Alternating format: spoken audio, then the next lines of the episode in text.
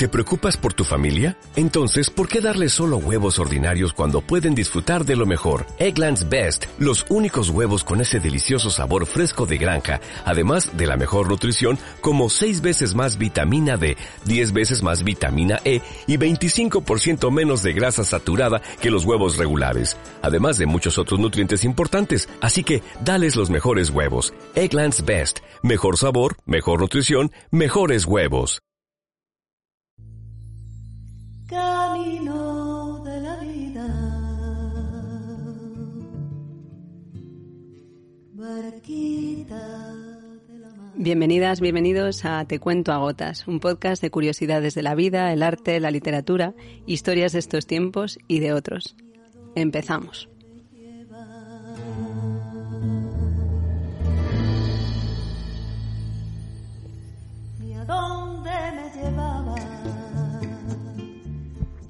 A veces uno confunde la arena con el agua.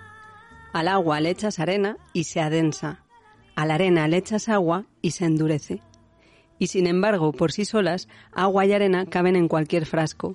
Caen a su fondo derramándose ambos, fieles a su naturaleza, sin hacer cambios, adecuándose al medio que se les ofrezca. Agua siendo agua, arena siendo arena, materia desusada por el tiempo, moléculas de universo unidas que nunca dejaron de ser lo que eran.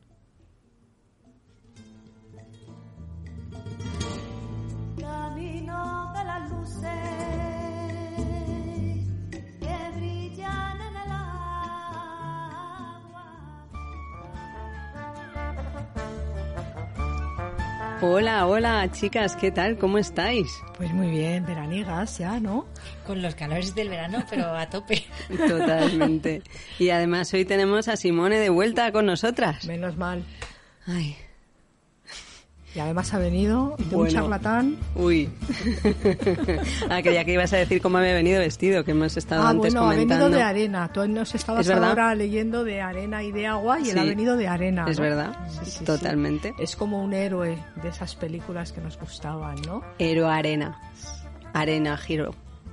Bueno, y, y ya con, con estos calores, ¿qué, qué- qué habéis traído? ¿Qué, qué nos has traído, Amparo, de tus mundos paralelos? Ay, yo tengo un disgusto. ¿Por qué? Yo tengo un disgusto ¿Qué ha tremendo. Voltaire está fatal. Uy, Luego os lo voy a contar, pero el pobrecito no levanta cabeza. No. O sea, está, yo no sé, yo solamente tengo la esperanza de que esta semana, pues con esto del orgullo chueca y tal, pues que llegue Rafaela y le saque un poquito, hombre. porque no sé, yo creo que está cayendo en una depresión. Ya. Ya, os contaré por qué.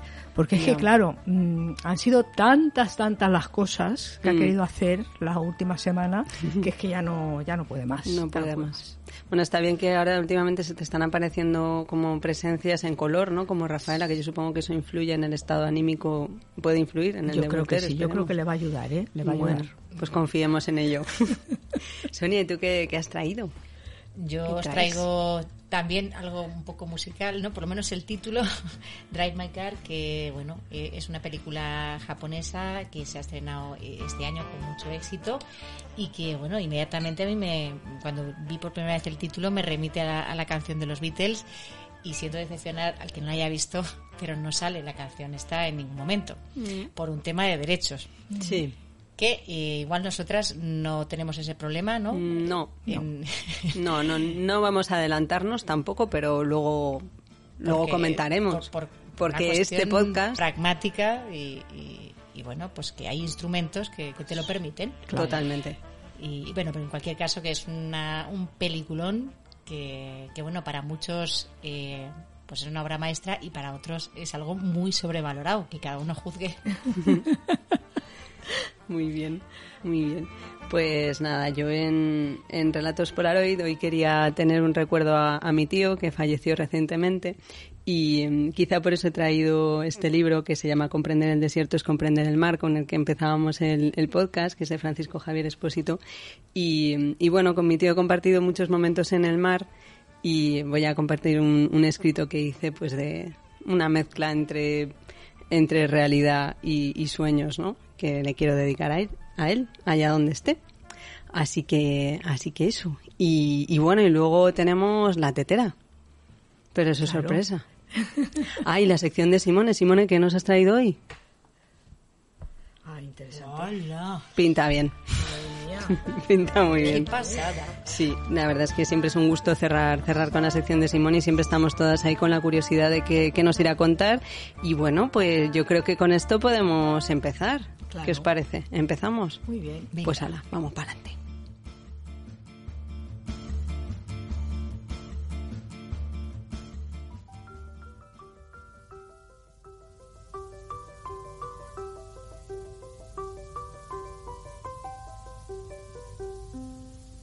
Estamos invitados a tomar el té. La tetera es de porcelana, pero no se ve. Yo no sé por qué. ¡La tetera! La leche tiene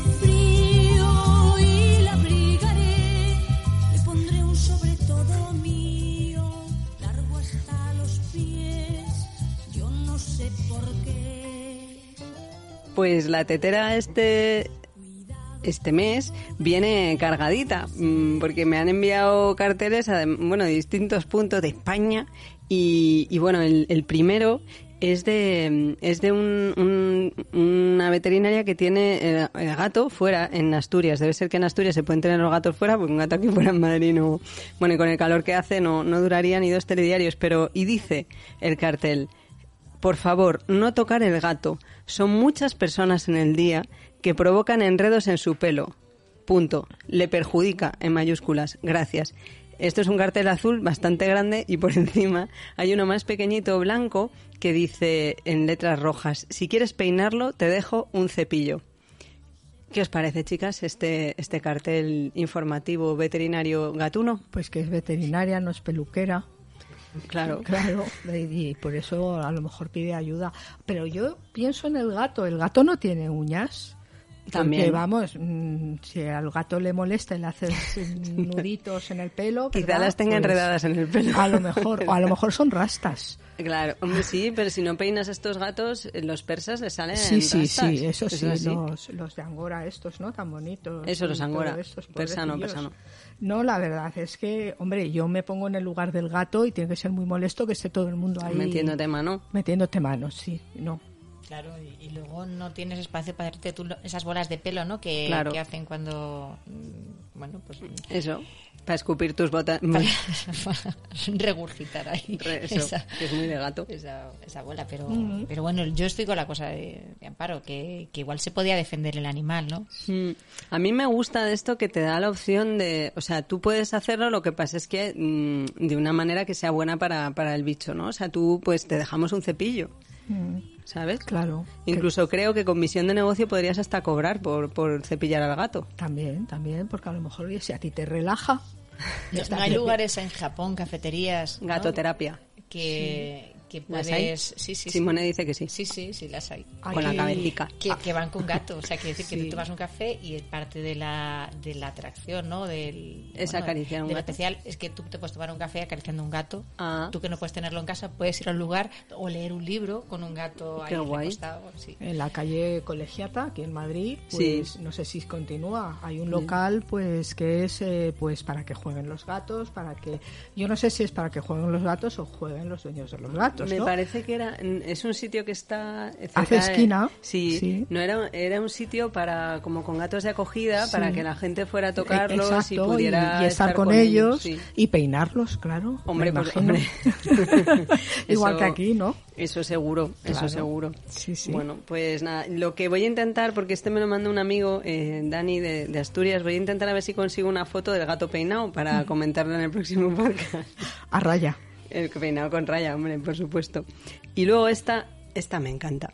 Esta me la mandó eh, Lua desde Urgencias, que se acordó de que yo colecciono carteles y tal. Y entonces es en un hospital eh, un cartel que señala las cabinas de rayos y debajo de ese cartel hay otro cartel que pone evita, subrayado, el uso de preguntas abiertas o ambiguas.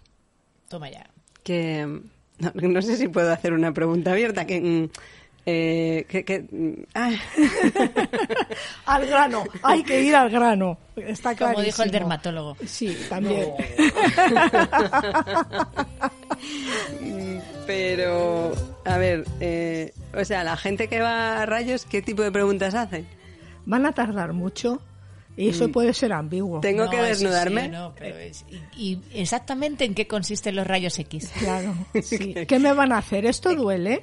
¿Duele? Claro, entonces yo creo que sí, para ellos puede ser ambiguo, ¿no? ¿Puedo desarrollar algún superpoder? Esto Ah. es, o a lo mejor preguntan esto de, ¿esto es peligroso? Porque a mí me Ah. encanta cuando dices, no, no tiene ningún riesgo y tú le ves salir a toda velocidad corriendo de la sala, ¿no? Y con una todo. escafandra de aquí Sí, de abajo. y- pero no, Sí, no es peligroso. Mm. No, no es peligroso en absoluto. ¿Qué le pasó a, a Marie Curie? Aquí podría contestar ella misma, si está por aquí. Mari, Mari estaba la pobre, consolando a Voltaire, a lo mejor. seguramente. Mm. A mí me parecía que esto no podría estar en un hospital en Galicia, también os digo. ¿eh? y este, bueno, dentro de la sección carteles de váter, que hay muchísimos carteles de váter, que yo siempre pienso, quien pone el cartel tendrá que pensar en si el que lo va a leer es un hombre o una mujer, porque el lugar no es el mismo. Claro. ¿no? Obvio. Bueno, este creo que está pensado para hombres porque está situado justo encima del váter, eh, por encima de, de la taza, así como al- a la altura de, de la cabeza de quien esté ahí, eh, y dice, un sabio dijo, cuidado con la puntería, porque la persona que limpia el baño es la misma que te hace café. Mm, y quien avisa no es traidor. Hombre, Pero eso no es un aviso, eso No, no, es una no. amenaza en toda regla. hombre Sí, es sí. una advertencia. Madre mía, madre mía. ¿Y siguen vendiendo cafés ahí después del cartel? Bueno, si la gente es limpia, Ah, claro, eso sí. Claro, pero como no vas a ver, ¿no? ¿Quién ha sido, digo El yo, que- el, ah, el que ya. ha, el que ha hecho el mal? sí es Pues cierto. hace el mal a todo el mundo. Entonces podría poner al otro lado el de déjalo como te gustaría encontrarlo, que también tiene su cosa. Sí, claro, porque eso, eso sí que es ambiguo, ¿eh? Eso sí que es ambiguo. Totalmente. Bueno, pero vaya carteles, oye, cada día mejor, ¿eh? Sí, sí, sí. Sí, este sí, lo pescó Juan Luis. cosa. Me parece que era un bar en San Blas, Ah. eh, aquí, aquí en Madrid. Y por último, tengo otro que no es directamente un cartel, sino una publicidad que hay en un, que hay en un coche en, eh, que suele estar por, por el Escorial, que dice, eh, un segundo que lo estoy buscando, es que es una pizzería, pero como que lo que resaltan, eso, dice, pizzería española, date un gustazo. Y yo me pregunto, bueno, y tiene un dibujo así como imitando una pizza que tiene un aspecto que, en fin, em, no sé, como una cara de un adolescente, pero con, con acné, eh, pero triangular. No el acné, sino la, la cara, o sea, la pizza. Bueno, mm, si os quisierais dar un gustazo en una pizzería, ¿iríais a una pizzería española? Hombre, pues depende del menú. No sé. Come pizza. Si es una pizza, no sé, de calamares en su tinta, pues a lo mejor sí, Ah, mira. claro. Bueno, de cocido y fabada y esto yo no lo veo. ¿eh? No, yo eso no lo veo. Yo tampoco, no, no. no pizza lo de veo. fabada. No lo veo. No lo veo yo sí. esto. De la con con grelos. Ostras. Igual que ponen la mortadela y el salami, pues la con. Pizza de tortilla de patata. Hombre, eso ya. redondo sobre redondo. La verdad es que Simón está poniendo una cara, el que viene del mundo de la pizza. Sí, sí. No sé. En fin, pizza española, pero a mí lo que me, lo que me gusta es que se subraya lo de date un gustazo. O sea, como diciendo lo nuestro por encima de todo. Por ¿no? supuesto. O sea, eso es una Pues cosa. todo el mundo sabe que Sí, sí. la pizza en España. Es, vamos. Bueno, en, en Altea eh, la mayoría de los restaurantes mm, típicos son pizzerías. Ah, sí. Hombre, puedes tomarte más pizzas que arroces. Madre mía. Y son, y son españolas. No. Las personas que nos regentan. no, trabajan más la pizzería italiana Ah. o disimulada. Bueno, bueno. Mm. Pues hasta aquí. La tetera.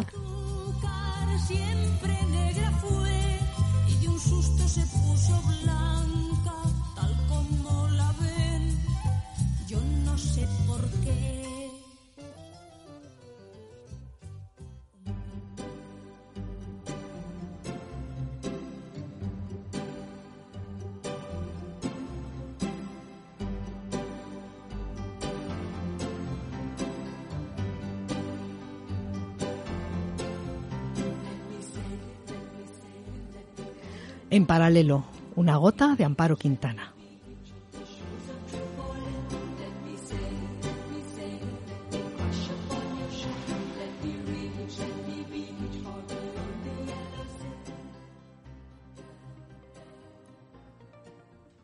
Bueno, pues, ¿sabéis lo que es el grafeno?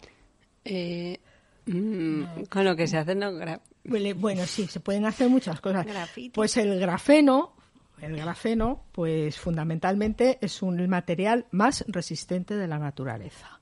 O sea que, pero es que además, aparte de esto, solamente está formado de unos átomos hexagonales y cuando se ven, pues es como si fuera una red, pero una red perfecta, toda muy ordenadita, no tiene puntos sueltos, o sea, no te vayan a creer ustedes, no os vayáis a creer vosotras que esto es una red cualquiera, o sea, el grafeno eh, hace las cosas súper perfectas. Bueno, pues gracias al, al grafeno, unos científicos de la Universidad de Maryland han descubierto que hay un mundo paralelo que además va absolutamente interaccionando con el nuestro. Claro, yo cuando lo leí me puse eufórica, porque Hombre, dije, claro. hombre, vamos, a todo el mundo piensa que yo me he vuelto loca con esto de los mundos paralelos y de estar en paralelo, pues razón. no. Parece ser que la propia estructura del grafeno les ha hecho descubrir que efectivamente pasan determinadas cosas con los, con los átomos. El grafeno fundamentalmente está compuesto de átomos de carbón.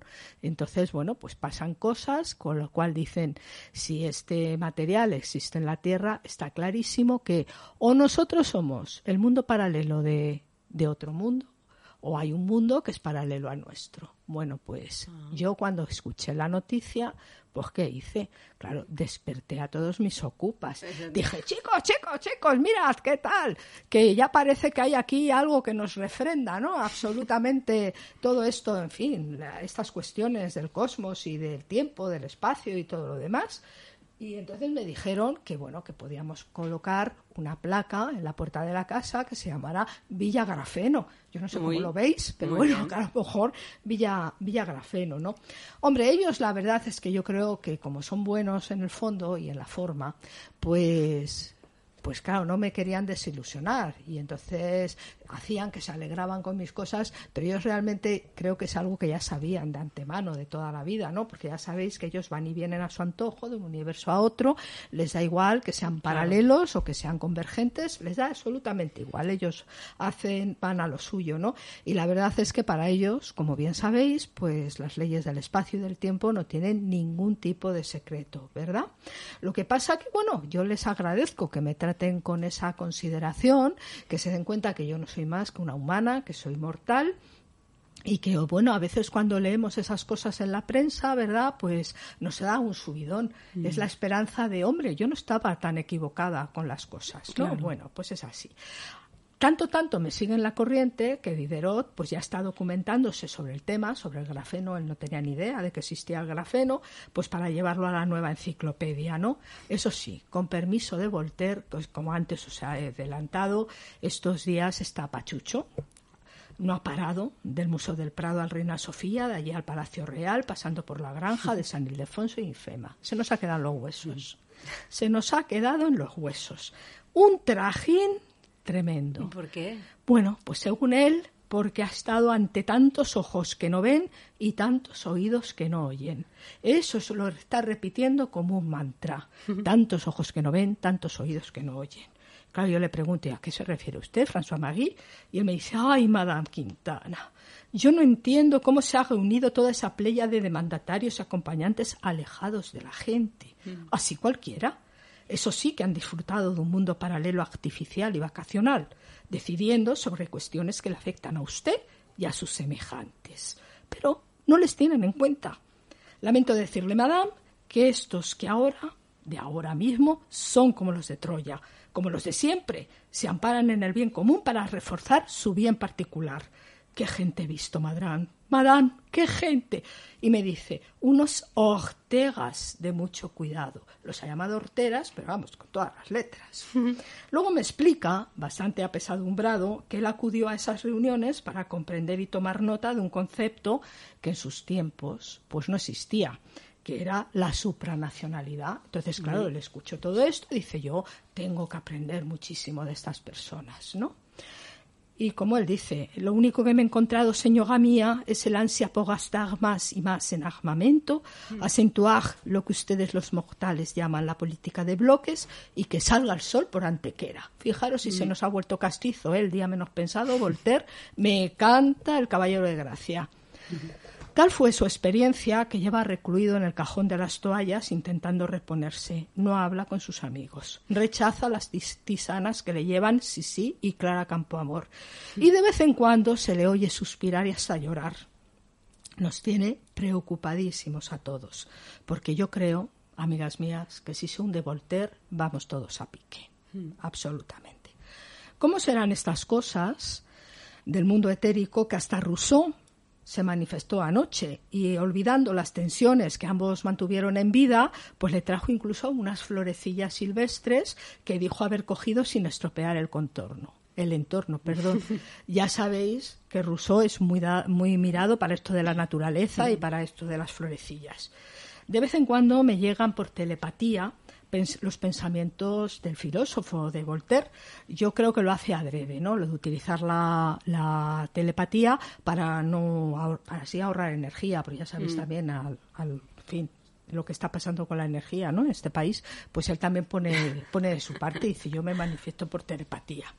Entonces, él me dice por telepatía que sufre por contemplar cómo sin mentir de manera es- estricta, pues hay personas que sin embargo engañan. Para él, porque al fin y al cabo Voltaire es un aristócrata tanto del pensamiento ¿no? como de las costumbres, para él Dice que después de lo que ha visto no existe perdón para el político que manipula, que siembra cizaña y que juega al ajedrez, dice, en tableros ajenos. Fijaros, se nos está volviendo un poeta. Es decir, en territorios que no son propios. Creo que odia profundamente lo que la OTAN supone y que le chirría que hayan mencionado en la cumbre algunas de sus frases más célebres para pervertirlas, porque según Voltaire no saben ellos lo que es la verdadera libertad ni el derecho de los ciudadanos a pensar, opinar y manifestarse libremente. Yo lo dejo tranquilo, como antes os adelanté, tengo la esperanza de que llegue Rafaela esta semana con nuevos bailes y le saque ahí del cajón de las toallas, porque la verdad, yo no sé si lo hace para que las lágrimas no, no rebosen el cajón o algo, por eso ya ha dicho aquí las toallas. Bueno, por otro lado, parte de mis ocupas se han aficionado al fútbol femenino. Ah. Vamos, totalmente, están, vamos, que, que no caben de sí.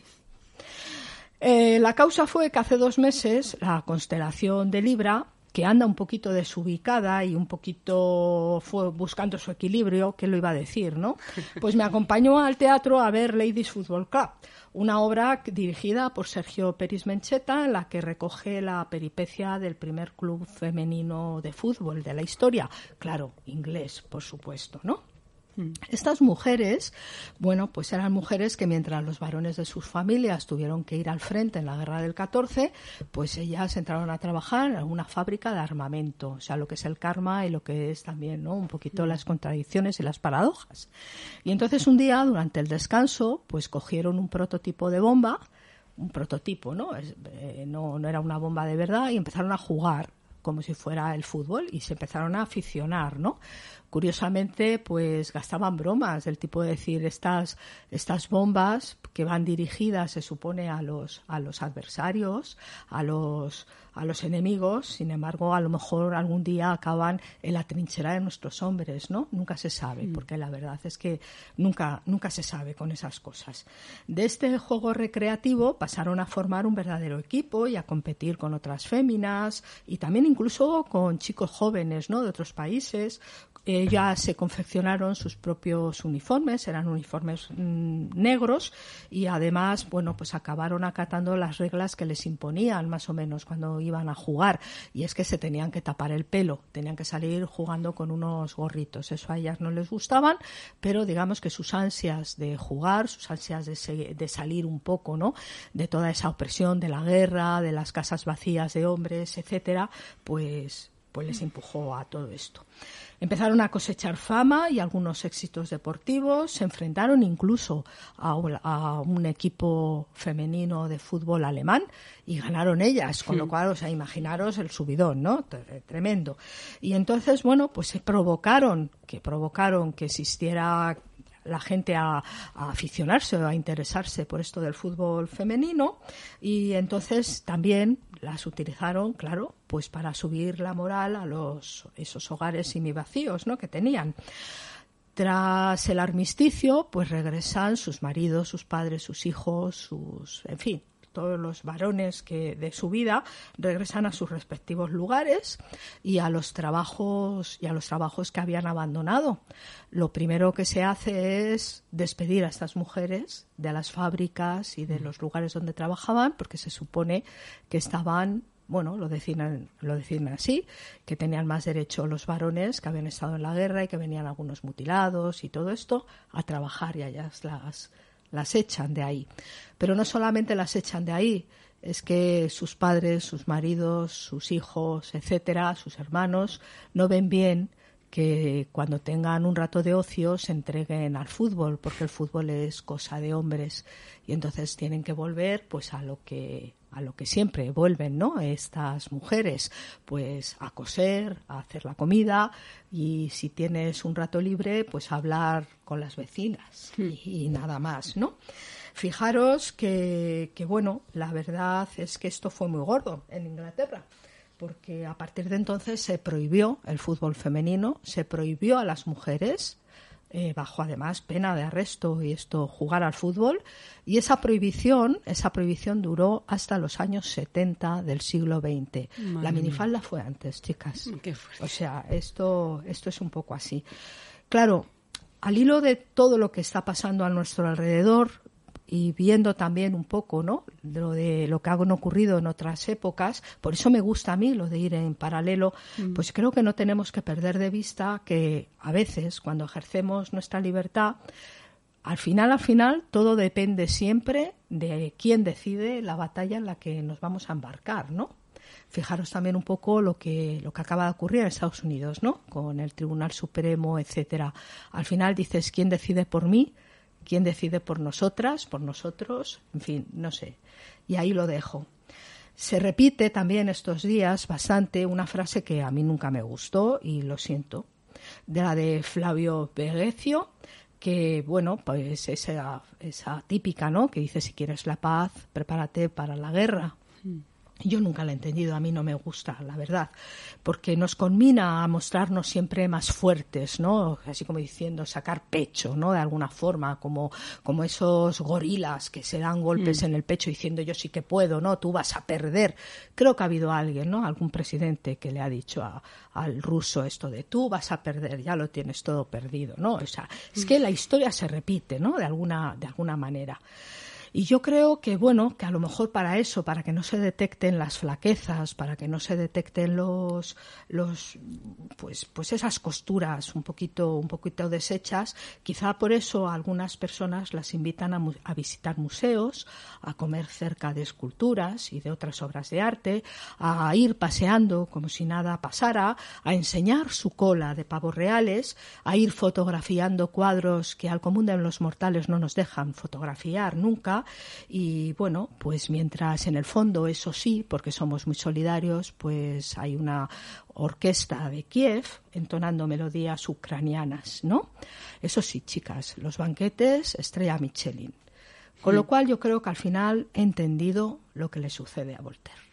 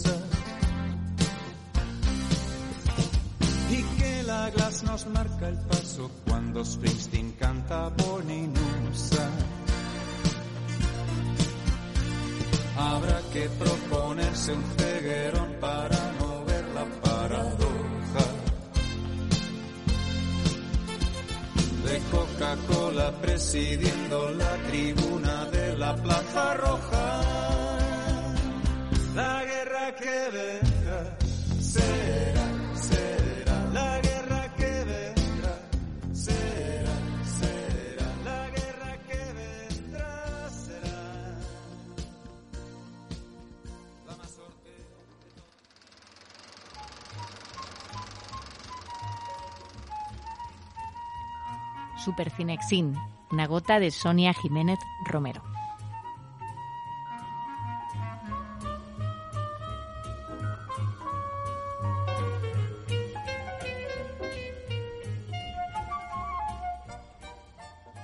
Pues como os decía al principio, hoy vengo con, con Drive My Car, ¿no? esta película japonesa ¿no? del, del director Risuke Amaguchi, que bueno ha causado sensación este año, ¿no? Bueno, se estrenó realmente el, año pasado en el Festival de Cannes, donde le otorgaron el premio Fipreschi y el de mejor guion. Al año siguiente es nominada a mejor película, mejor dirección y guion adaptado en los Oscar y recibe el premio a mejor película internacional, además de una treintena de nominaciones y premios en diferentes festivales, entre los que se incluye el Globo de Oro a mejor película en lengua no inglesa. En cualquier caso, como decía, es una película que ha sido calificada por muchos como una obra maestra. También es verdad que para otros eh, ha sido un auténtico tostón. Yo, bueno, en fin, obviamente estoy desde los primeros porque si no, no estaría hoy hablando de esto. Menos mal. Si no, pues, en fin. Y, bueno, que ha tenido una, como decía, una acogida bastante espectacular dentro del mundo de la crítica cinematográfica. ¿no? Es una de las siete películas, la primera en lengua no inglesa, que ha sido, eh, bueno, que ha, sido la ganadora del premio a mejor película en tres de las cuatro principales eh, grupos ¿no? de, críticos de Estados Unidos, que no es muy, no es muy normal, no muy habitual, ¿no? El director, el que os mencionaba, es un joven guionista eh, de, de nuestra quinta, así cuarentón. De- ah, miro a Mar, miro a Mar. Y de nuestra quinta, bueno. Y, y, bueno, digo que comienza trabajando en el mundo de la publicidad, ¿no? como muchos, antes de, de estudiar cine. Y bueno, su primera película eh, Happy Hour del 2013 surgió de un taller de improvisación y actuación que eh, realizó para actores profesionales. ¿no? Las cuatro actrices principales terminaron recibiendo el, el premio ex aequo a la mejor actriz y Amaguchi ganó el premio a mejor guion en el Festival de Cine de Locarno. El segundo largometraje, ¿no? eh, Asako 1 y 2, fue seleccionada para competir en Cannes y en la selección oficial, en la sección oficial de la Palma de Oro en el 2018, ¿no? Y ya su tercera película, La ruleta de la fortuna y la fantasía, se estrena en el 2021 en el Festival Internacional de Berlín, donde obtiene el premio del jurado, ¿no? De- decían en Días de Cine, ¿no? En relación a esta película, dice que es una película que dejaba claro que el ser humano, sus dilemas, sus intenciones y su forma de estar en el mundo constituyen el soporte vital de su cine, ¿no? Del cine de este director emergente que, que, bueno, con, con tan poca filmografía, ¿no? Eh, pues está ya considerado entre uno de los grandes, ¿no? Eh, su última película, que es de la que yo vengo a hablar hoy, ¿no? Es, es una adaptación de un relato corto de Murakami. No es la primera vez tampoco que se lleva al cine una historia de, de este popular autor, ¿no? En, en los últimos años ha habido unas cuantas adaptaciones bastante exitosas, eh, como la japonesa Tony Takitani de, en el 2004 eh, o La Vietnamita Tokyo Blues en el 2010 o, o Tron An Hang, ¿no? de, bueno, del, de ese director y luego la, mm, la coreana Barning, ¿no? que, que también eh, es del, de hace poco, ¿no? del 2016. Quiere decir que es un director de cine que, que suele adaptarse muy bien. ¿no? O sea, un director, un autor, perdón, un, un autor de relatos, que estoy ahí con el calor, que suele adaptarse muy bien al cine, ¿no? Y, y bueno, eh, en este caso, la, la película de Amaguchi eh, está incluida, el, el relato en el que se inspira es un relato muy cortito, que está incluido en un libro que se llama Hombres sin Mujeres, de, también de hace poquito, ¿no? Del 2014. Es uno de los siete que lo conforman y en general, pues son historias que, que giran en torno a hombres que perdieron a mujeres que habían formado parte de sus vidas, ¿no? Mujeres que, que dejaron un vacío imborrable, irreparable. Esto es como el- el- la cosa común que tienen esas historias, ¿no? En, en este caso en concreto, pues la, la adaptación es bastante fiel a la historia original, aunque lo que decía hay que tener en cuenta que el relato ocupa unas cuarenta y tantas páginas y la película dura tres horas, que vengo yo últimamente hablando de películas así de tres horitas que me gustan, ¿no? 179 minutos para ser más concretas. Mm. Pero bueno, eh, eh, de esta manera, pues el, el cuento de Murakami ¿no? está situado en el centro, no es como el núcleo, y a partir de ahí eh, eh, Am- Amaguchi, ¿no? el, el director, desarrolla todo lo que está concentrado en la historia original como si fuera un universo en expansión, en un delicado juego de espejos que expande el significado en un viaje hacia el interior, eh, hacia lo más profundo de uno mismo, a modo de matriosca, ¿no? como estas muñecas rusas, pero eh, no tanto en el sentido de maternidad como en el sentido de fraternidad, ¿no? De autorreconocimiento en el otro, en, en lo otro, ¿no? Que también tiene ese- esa significación, ¿no? Estas, estas muñecas.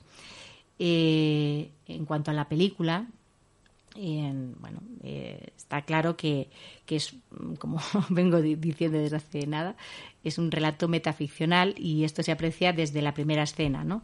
En la que vemos al matrimonio protagonista, eh, Yusuke, Kafu- Yusuke Kafuku, y Otto, eh, él un prestigioso actor y director teatral, y ella una, una actriz reconvertida en guionista de televisión y en la primera escena están practicando sexo y a pesar de esa cercanía física la pareja no muestra como, como si estuviera atravesada por una distancia eh, insoslayable que intentará pali- paliar a través del relato ¿no? el que ella recita de manera semi-inconsciente mientras hacen el amor como, como en trance, ¿no? una especie de catarsis inducida a través de unas palabras que brotan de lo más profundo de su inconsciente, conformando una siniestra historia que ella olvida en el momento de emitirla y que él recoge y recuerda en una suerte de ritual con ansias de, de sanación. ¿no?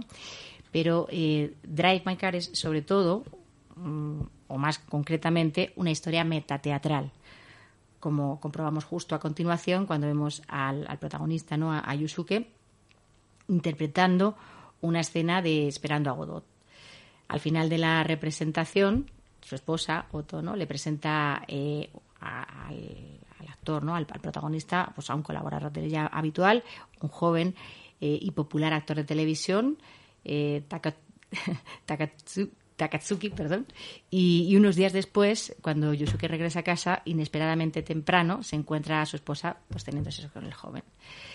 Eh, de nuevo, distancia y silencio entre la pareja porque, por contra de lo que se podría esperar, Yusuke no interviene ni emite ni una sola palabra, sino que eh, se aleja en silencio de la escena haciendo, por emplear una, una expresión también muy teatral, mutis por el foro, como si nunca hubiera estado allí.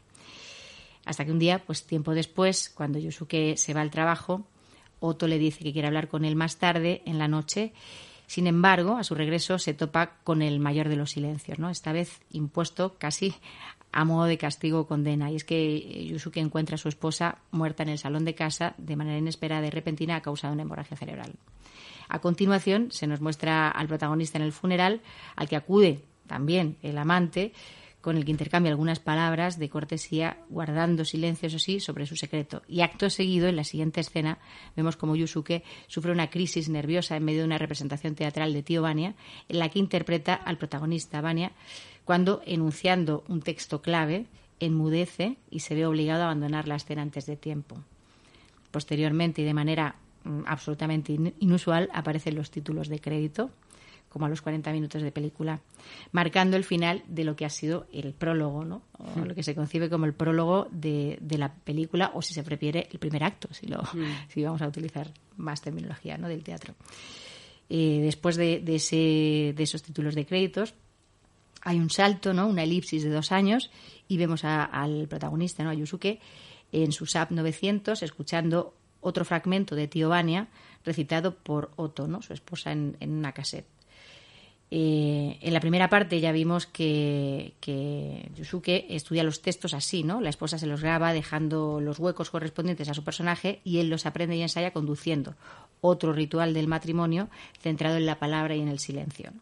Esta vez se dirige nada menos que a Hiroshima, donde, gracias a una beca de creación, es invitado a dirigir una puesta en escena de Tío Vania. Otra vez Tío Vania. Allí le explican que el proceso de ensayos durará dos meses y que todo se ha dispuesto según sus condiciones. Le han buscado una vivienda a una hora del teatro, el tiempo que le emplearía para ensayar ¿no? en su SAP, pero no le van a dejar conducir porque tiene problemas en la vista. También se ve un poquito en la, en la primera parte, ¿no? que le hacen una revisión y curiosamente resulta que, que tiene un punto ciego. Que curiosa también la, la enfermedad que tiene. ¿no? Y bueno, de esa manera pues le, asignan un chofer como condición indispensable, si no, no hay contrato, ¿no? Parece que no se quieren arriesgar. En un primer momento, Yusuke se niega, pero eh, después de ver eh, la inusual habilidad de, de Misaki Watari, la joven y reservada chofer, pues decide aceptar. En lo que sigue, y a lo largo de toda esta parte o acto, la historia se concentrará en la puesta en escena de la obra de Chekhov, el casting, los ensayos y la representación, pero sobre todo en la relación que se irá estableciendo entre Misaki, ¿no? la chofer, y Yusuke a lo largo de todo el proceso, ¿no? en, los trayectos como el eje central del argumento. Y es que la chofer, como se irá descubriendo en esas conversaciones que, van manteniendo en los viajes, comparte con Yusuke un trauma no superado, en su caso con la madre también fallecida. En cuanto a la puesta en escena y el proceso de ensayos, la propuesta de Yusuke es también bastante particular y significativa, o simbólica, si se prefiere, en el sentido de que para empezar eh, selecciona un elenco plurilingüe. Hay actores japoneses, chinos, coreanos e incluso una chica muda en el papel de Sonia. También es diferente en el cómo le pide a los actores que aprendan y ensayen el texto, o por lo menos a más de uno le resulta chocante, aunque desde mi experiencia teatral supongo que Simone lo puede corroborar, eh, no, no es. Mmm, no es algo bastante, o sea, no es algo inusual del todo, ¿no? Es, algo bastante eh, normal, ¿no? El, el, tratar el texto como una partitura, ¿no? Y bueno, es que la metodología de Yusuke se fundamenta sobre todo en el ritmo, ¿no? En, entendiendo el texto como, como, una melodía que se antepone al, al contenido y que se supone eh, esa emoción y ese contenido aparecen después, ¿no? Como consecuencia de esta interiorización rítmica que se alcanza a partir de una repetición casi robótica del texto, a modo de mantra, lo que lleva a establecer una relación profundamente íntima con el significado. Además, para rizar aún más el rizo, al casting se presenta, como no, el amante de la esposa eh, y Yusuko. Yusuke le da el, el papel de Vania a pesar de su juventud, en lo que se podría entender como una especie de venganza, puesto que en la obra de Chekhov, Vania está enamorado de Elena, que está casada con el profesor, un amor en cualquier caso no correspondido, puesto que Elena está secretamente enamorada de, de Astrov, ¿no? el, el, médico.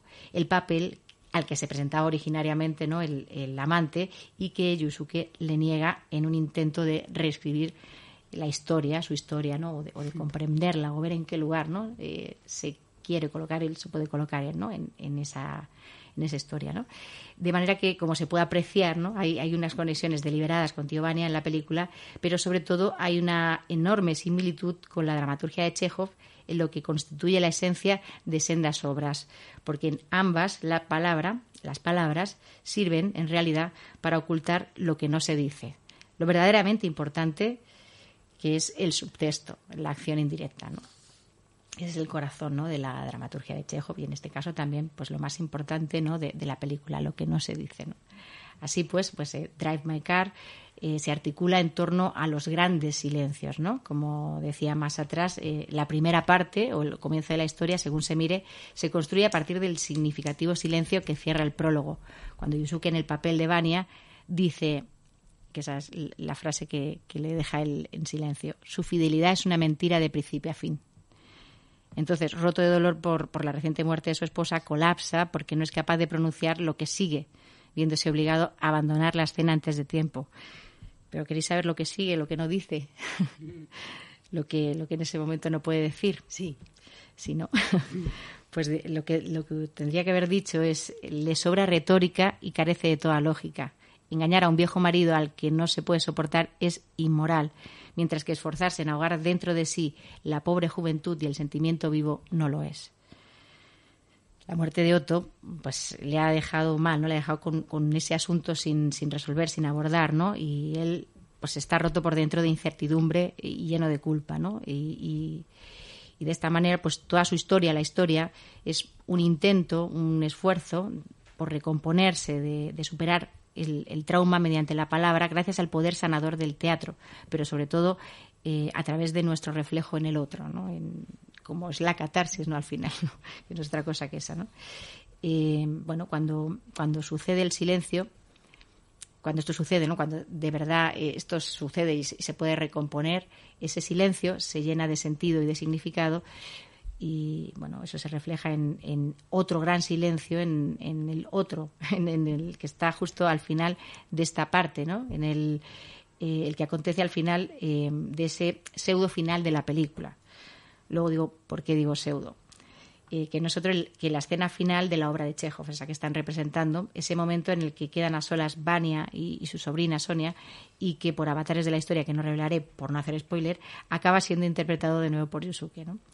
La actriz que interpreta a Sonia no recita las palabras con la voz, sino con los gestos en lenguaje de signos coreano, en un texto que Yusuke no, no puede en apariencia entender pero que está tan interiorizado que no hace falta escucharse para que el contundente descansaremos produzca verdaderamente el tan ansiado efecto sanador.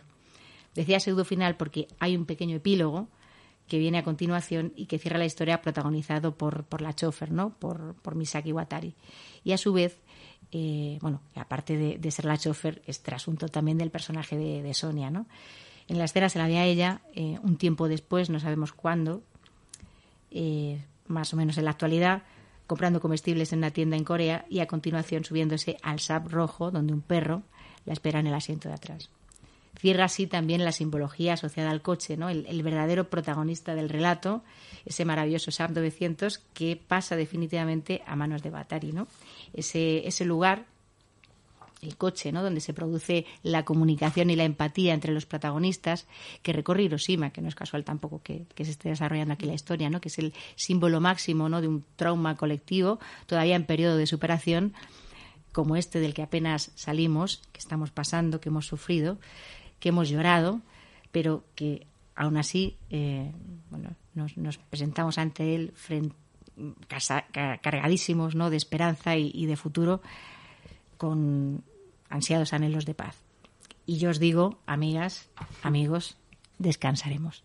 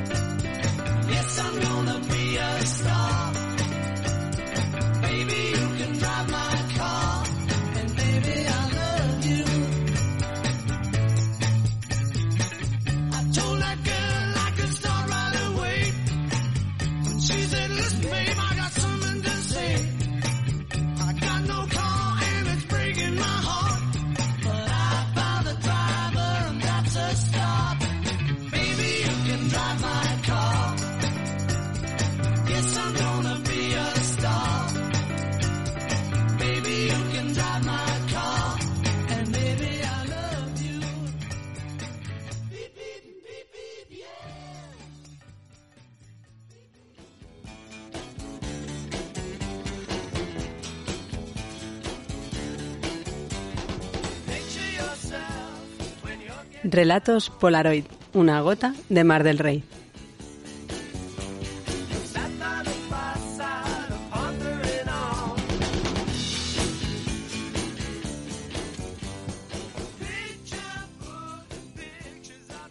Pues la, la, foto que os traigo hoy no es una foto como tal, es una, es una diapositiva.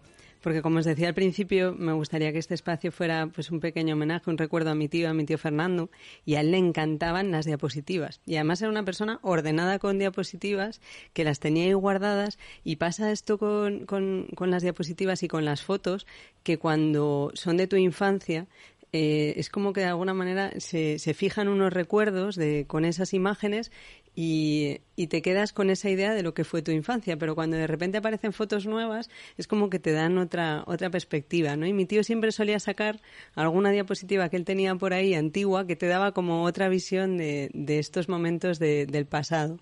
Y yo me acuerdo que, que, las cuando veíamos diapositivas en casa, que tanto mi padre como mi tío pues hacían estas proyecciones que sacaban la pantalla blanca que parecía como de cine, ¿no?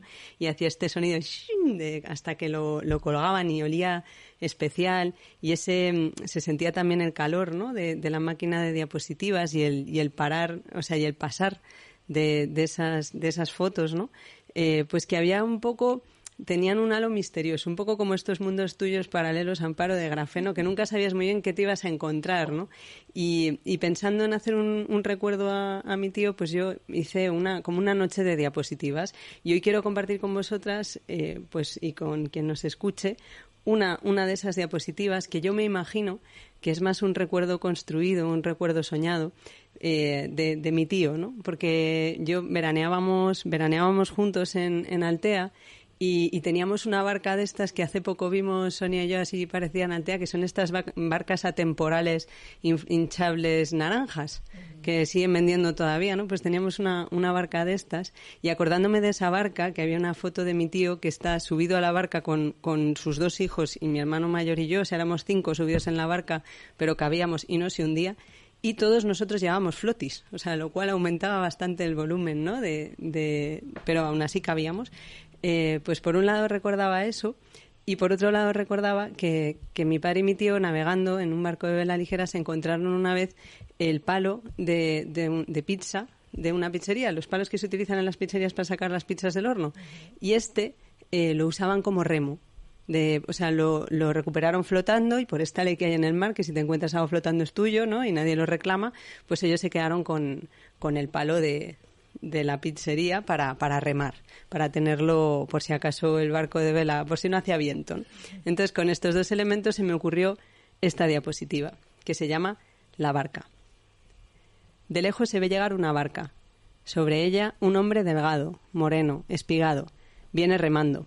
Se acerca con la mirada fija en el horizonte, sabedor de su rumbo. Muchas almas antes que él lo han recorrido. Atraviesa la laguna sin miedo, camino del más allá.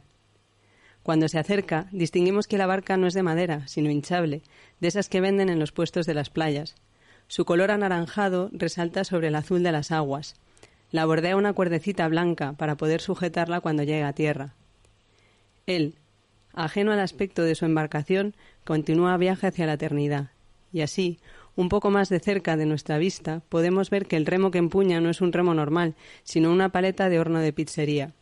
Con ella empuja a un lado y a otro, con gesto serio, como ha hecho tantas veces desde que la encontraron su hermano y él flotando en la bahía de Altea, posiblemente resto del naufragio de alguna pizzería.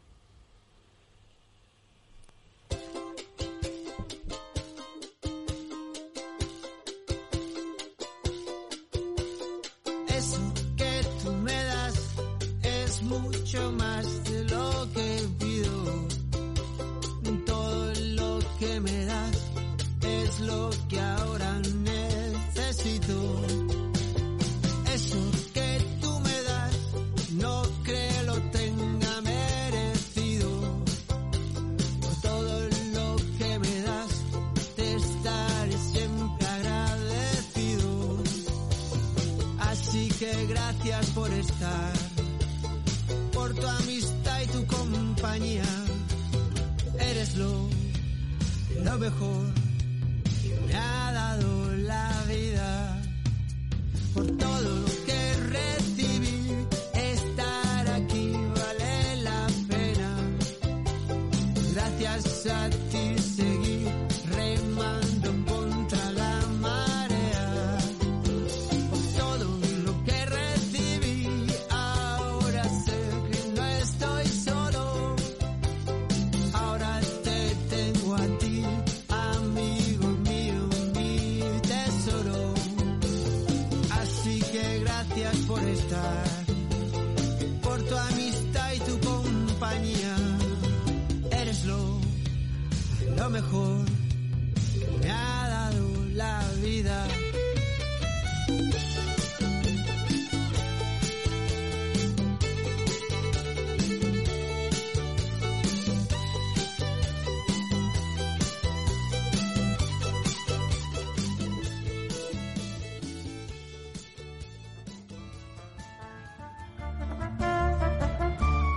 Bueno, bueno, bueno, pues vamos llegando al final de nuestro programa veraniego y a mí me ha encantado volveros a escuchar.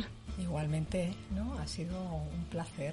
Y bueno, pues me gustaría, me gustaría subrayar un poco que me encantan estas películas de las que nos habla Sonia, Sí. que son como eh, una estructura de embudo, ¿no? Es decir, casi, casi eternas, ¿no? Mm. Es una cosa, siempre nos deja el gusanillo cuando no hemos visto alguna de decir, tengo que verla Sí. hoy mismo, hoy Sí. mismo. Esa es la idea. Claro. Total. Luego ya que os guste o no. Claro, claro. Y se nota ahí cuando encima son metateatrales, pues que, que las goza y es un gusto escucharte. Y bueno, ya te amparo de tus mundos paralelos, de, to- claro, todos los estados em- emocionales que van generando estas situaciones actuales. en- le- desde aquí le deseo a Voltaire una, no sé, pronta recuperación, por lo menos que se entretenga con, con Rafaela. Sí, yo creo que sí, que Rafaela le va a venir bien, porque es una mujer positiva, ya sabemos. Sí, como positivas somos en este podcast que nos atrevemos a poner eh, Drive My Car, pero antes Claro. nos decías, nos explicabas antes de empezar a grabar algo Amparo de que, Bueno, que realmente hombre, yo tengo, tengo el disco y ya está, si lo ponemos habitualmente, o sea que es así. pues desde aquí si nos escucha el director de la película, que es muy probable eh, que sepa que si tiene el disco habría podido poner la, la canción en su película y ya está. No dejarlo en el silencio, que vale que tiene sentido con todo lo que nos has contado, pero que, hombre, podía haber estado bien no poner la película ya que Pero yo creo que sin ponerla ya suena en tu cabeza. Sí, igual no le hace suena, falta. suena, Está suena, algo tan, tan A lo popular. mejor es un truco, ¿no?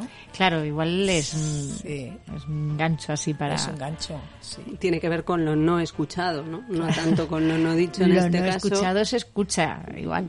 Sí, sí.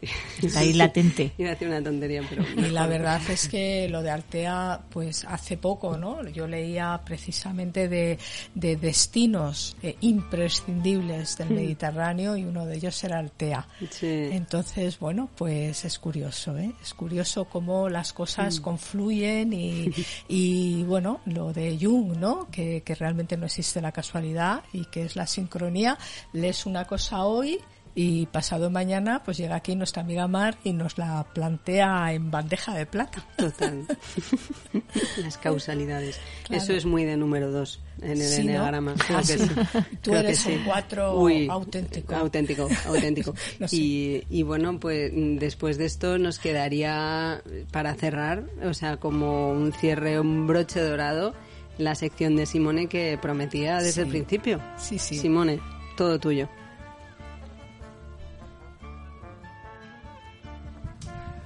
A ver, chicas, eh, sobre el tema de Rafaela que decías y las pizzerías españolas.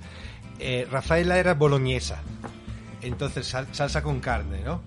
Eh, chicas, chicas, por favor. Siempre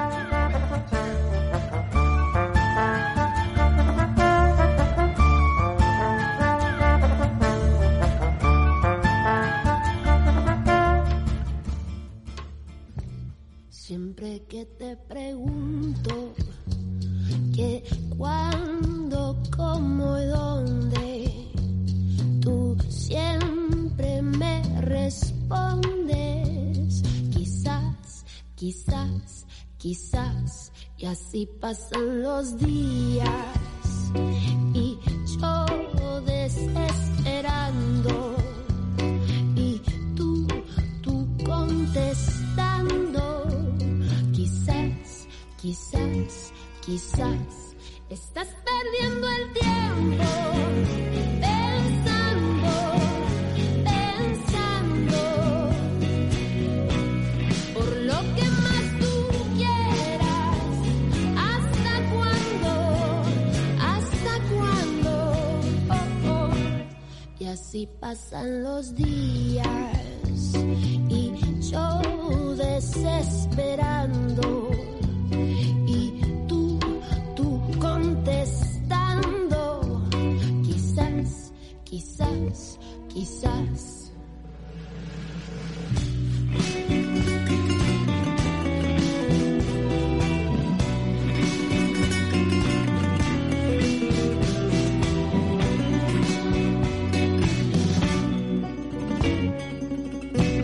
Y así pasan los días y desesperando y tú, tú contestando. Quizás, quizás, quizás estás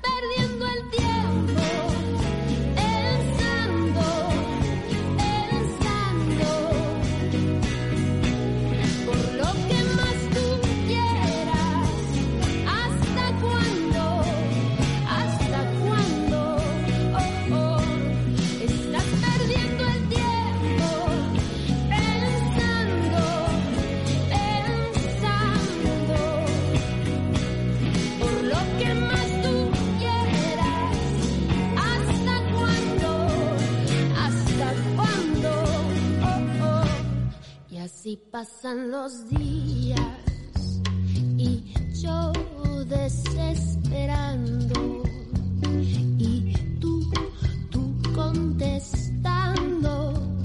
Quizás, quizás, quizás, quizás, quizás, quizás,